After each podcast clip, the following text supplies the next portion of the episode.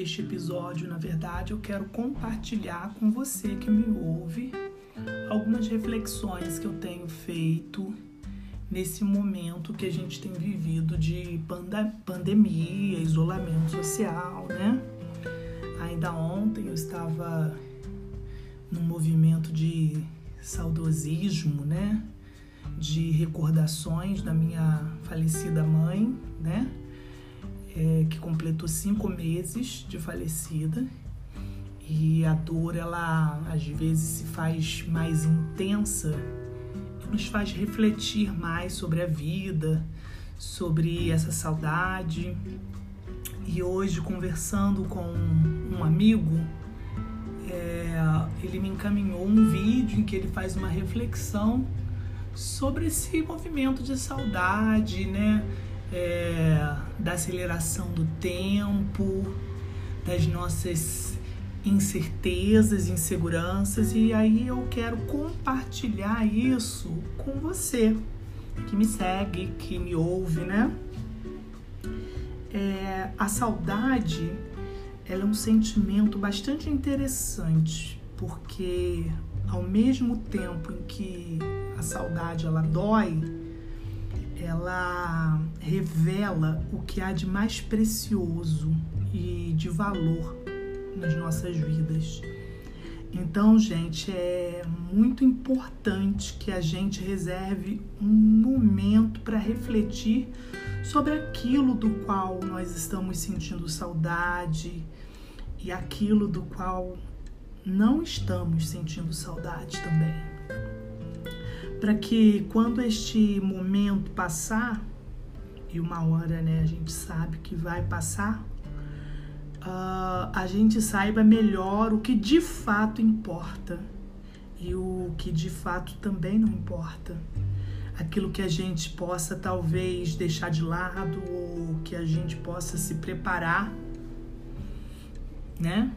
Ou se preocupar menos. E claro que a saudade ela tá muito relativa ao tempo.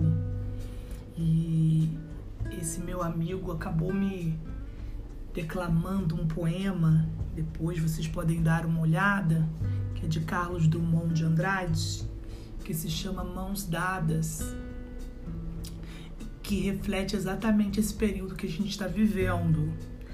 E quando eu digo que a saudade ela ela tá alinhada à questão do tempo, né? Tempo é outra outro Outro, é, outro item que nós devemos refletir bastante sobre ele, né? Tempo e a experiência do tempo é algo qual a pandemia pode nos propiciar uma série de reflexões, né? Afinal de contas, todo este isolamento ele provocou uma certa suspensão do, do tempo é como se a gente estivesse de alguma maneira parados no tempo. Não sei se vocês se sentem assim. É interessante pensar em uma história, né? Esse meu amigo me apresentou, que é a história de Cronos, né? O deus do tempo, que deu origem à palavra cronologia, né? Que significa a passagem do tempo. E é tão interessante ainda saber que nessa história, o Cronos, né, o tempo, o deus do tempo, ele devorava os seus filhos, porque ele temia que um desses filhos ocupasse o seu trono, o seu poder. E o tempo, de uma determinada maneira, né, e a gente pode refletir dessa forma, é algo que nos devora é algo que nos atravessa, que nos avassala. Mas é interessante também pensar, sobretudo, o tempo que nós estamos vivendo agora, o tempo contemporâneo. Esse meu amigo, ele é historiador e psicólogo, né? Então, ele apresentou até um conceito novo para mim, que foi o conceito do presentismo. É, e que alguns historiadores têm abordado ele apontou que alguns historiadores dizem que a gente está vivendo esse momento, um império do tempo presente, É como se o presente ele ocupasse todo espaço. É, é, muito comum a gente ouvir as pessoas dizendo, né? E quantos de nós já não dizemos isso, né? O tempo cada vez mais tem passado rápido, a gente nem vê o tempo passar. É como se o tempo ele tivesse acelerado. É importante a gente compreender que na verdade não é o tempo que passa rápido, mas nós estamos sendo convocados cada vez mais para desempenharmos um papel, é, muitos papéis, né, na verdade, a desempenharmos um número de atividades muito maior do que em tempos passados. Nesse sentido, o que acontece? A gente tem uma aceleração do mundo. Eu não sei vocês, gente, mas eu tenho às vezes a impressão de que eu não posso nem piscar. Não posso cochilar, porque se eu dormir, é como se eu perdesse algo muito importante, é como se eu perdesse tempo.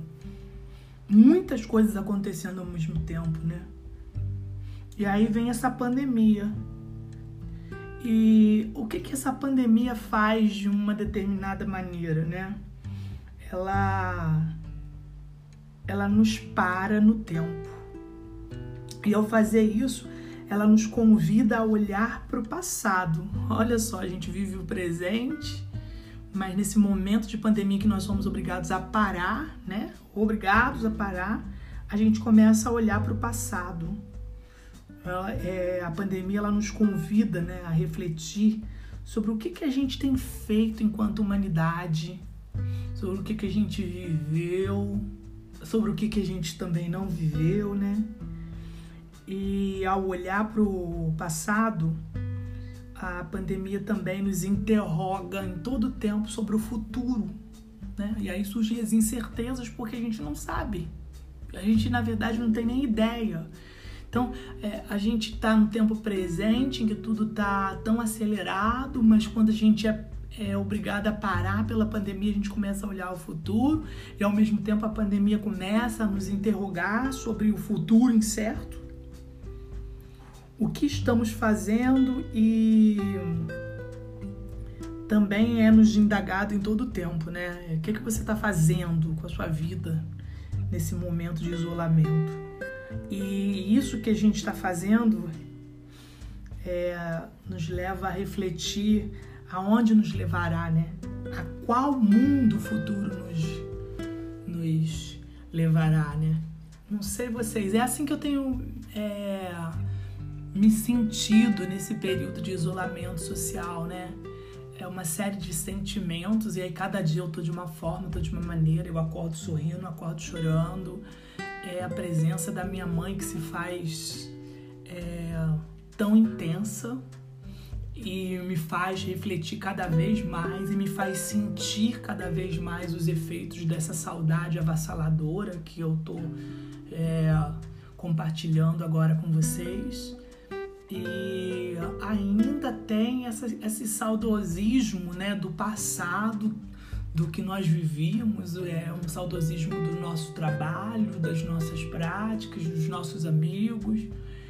E esse questionamento que o tempo nos faz mesmo, né? Acho que assim foi um ganho ter ouvido esse vídeo do meu amigo, porque trouxe, trouxe muitas reflexões assim é, e me fez entender isso que eu tô sentindo e saber que eu não sou o único também, né? Então eu fiz questão de gravar essas reflexões aqui. Eu não sei como você tem se sentido, se é como eu mas uma das palavras que eu disse hoje é que eu tenho tentado internalizar em mim, que é tudo vai passar. Isso vai passar e um mundo novo se abrirá, né? Um mundo de possibilidades se abrirá. Então, eu espero que vocês tenham gostado dessas reflexões e que essas reflexões possam é, contribuir para novas reflexões intimistas de cada um, né? Forte abraço e até a próxima.